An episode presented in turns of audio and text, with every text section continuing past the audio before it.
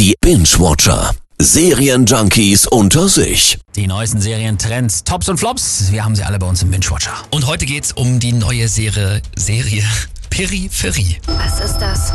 High-End VR, Flynn. Die wollen, dass ich einen Beta-Test mache. Für einen fetten Haufen Kohle übrigens. Das ist eine Science-Fiction-Serie ne, von den Machern von Westworld. Worum geht's? In naher Zukunft ist es möglich, komplett in realistische Videospiele einzutauchen und damit halt auch viel Geld zu verdienen.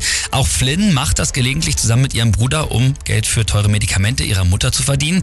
Eines Tages merkt sie dann aber, das Spiel, das sie da gerade getestet hat, war Realität und jetzt hängen ihr deswegen im echten Leben Kopfgeldjäger auf den Fersen. Ich dachte, ich spiele eine Sim. Und dann stellt sich heraus, dass wir bluten, wenn man uns piekst.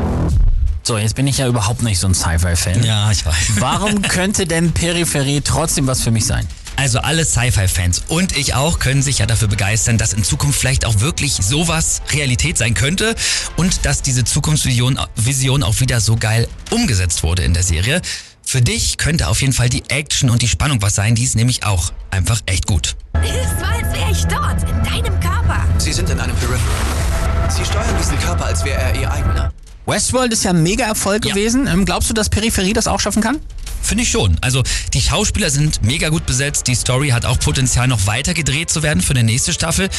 Ich muss aber auch sagen, manchmal ist es nicht ganz so einfach, diese verschiedenen Zeitachsen alle zu verstehen. Also Peripherie gibt's seit letztem Monat auf Amazon Prime Video und ist acht Folgen lang und der Engelhardt sagt, angucken. Krasse Scheiße.